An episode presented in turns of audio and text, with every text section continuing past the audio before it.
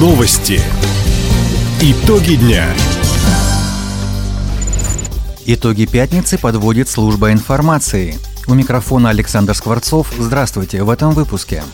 Участники СВО, а также инвалиды получат новые льготы. Депутаты Краевой Думы приняли дефицитный бюджет. Школьники из трех стран соревнуются в Хабаровске в мастерстве управления беспилотниками. Об этом и не только, более подробно. Участникам специальной военной операции, а также членам их семей частично компенсируют расходы на газификацию индивидуальных домов. На покупку газового оборудования и проведение работ внутри границ их земельных участков им должны предоставить субсидию не менее 100 тысяч рублей. Такое поручение губернаторам дал президент России Владимир Путин. Такую же льготу получат инвалиды первой группы и граждане, которые ухаживают за детьми-инвалидами. Средства на эти выплаты в регионы поступят из федерального бюджета. Новая льгота вступит в силу уже в следующем году. Прием заявок на конкурс проектов территориальных общественных самоуправлений завершился в правительстве региона. 518 объединений направили больше тысячи обращений. Лидером стал Хабаровский район. Местные ТОСы заявили на конкурс 256 проектов – на втором месте краевой центр, на третьем район имени Лазо. В основном активисты намерены благоустраивать дворы и скверы, устанавливать детские и спортивные площадки, реставрировать памятники и мемориалы. Теперь все проекты рассмотрит конкурсная комиссия. Победители станут известны в конце года. Между ними распределят 310 миллионов рублей. Напомним, максимальная сумма гранта на один проект – полтора миллиона рублей. Администрация Хабаровска привлекает дополнительные силы для уборки и вывоза снега. Такое поручение дал мэр города Сергей Кравчук, отметил замглавы администрации Александр Прохорец.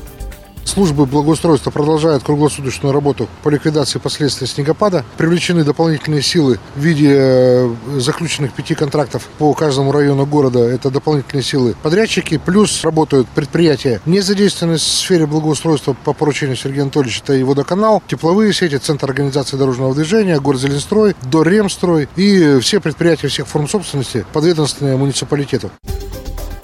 В краевом центре обустроено три снегоотвала – по поручению мэра Сергея Кравчука до понедельника они будут бесплатно принимать снег, привезенный машинами всех предприятий, независимо от формы собственности.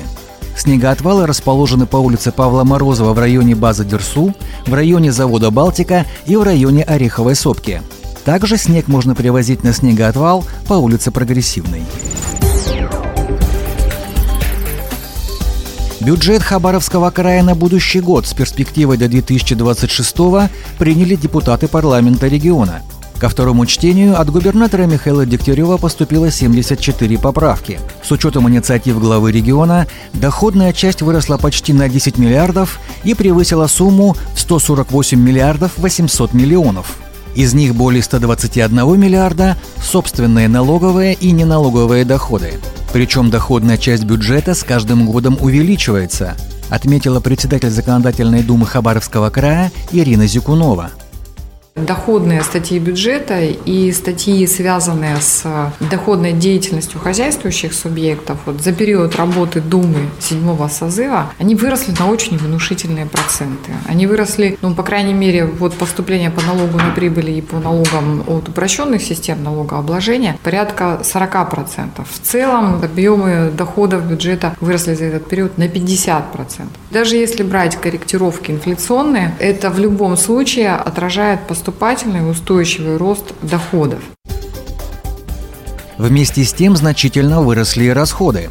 В главном финансовом документе на исполнение социальных обязательств предусмотрено без малого 157 миллиардов.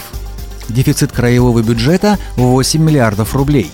В основном это государственные кредиты на строительство социально значимых объектов, отметила Ирина Зюкунова – На данном этапе край несет э, большие обязательства, связанные с вливанием средств в будущее развитие. То есть это и строительство новых школ, заключенные концессионные соглашения. Это и строительство инфраструктуры для того, чтобы опережающими темпами строилось жилье. Все это требует, конечно же, расходов. И поэтому, конечно, хотелось бы, чтобы бюджет был более устойчивым, самодостаточным, но таковы законы экономики для того, чтобы чтобы получать эффекты завтра, нужно осуществлять вложения сегодня. Отметим, в ближайшем будущем депутатам предстоит внести поправки в уже принятый бюджет Хабаровского края. В ноябре-декабре Госдума должна распределить между регионами федеральные субсидии. Когда сумма станет известна, в главный финансовый документ внесут коррективы. Международный фестиваль «Мы в движении» проходит в Хабаровске – Сегодня команды школьников из Хабаровского края Беларуси и Китая соревновались в умении пилотировать беспилотные летательные аппараты. Всего в состязаниях принимают участие более 350 молодых людей в возрасте от 11 до 17 лет. Имена победителей объявят завтра. По итогам фестиваля в 19 муниципалитетах региона создадут опорные центры по пилотированию и работе с беспилотниками. Их оснастят квадрокоптерами «Геоскан Пионер», Фестиваль проходит в Краевом центре образования при грантовой поддержке российского движения детей и молодежи «Движение первых». Учреждения культуры подготовили обширную программу ко Дню матери. 25 и 26 ноября в Дальневосточном художественном музее организуют прогулки по музею и экскурсию на тему «Образ матери в экспозиции музея». Субботу в Хабаровской краевой специализированной библиотеке для слепых пройдет концерт «Все краски жизни для тебя», а театр краевой филармонии «Геликон» представит моноспектакль «Телеграмма». Выставки книг, фотографий и рисунков также подготовили Дальневосточная научная библиотека и Дворец дружбы Русь. Кроме того, 25 и 26 ноября праздничные концерты запланированы в домах культуры Вяземского, Верхнебуринского и Ульчского районов. А в Доме культуры Солнечного района в субботу пройдет конкурс «Лики красоты». Напомним, День матери в России отмечают в последнее воскресенье ноября.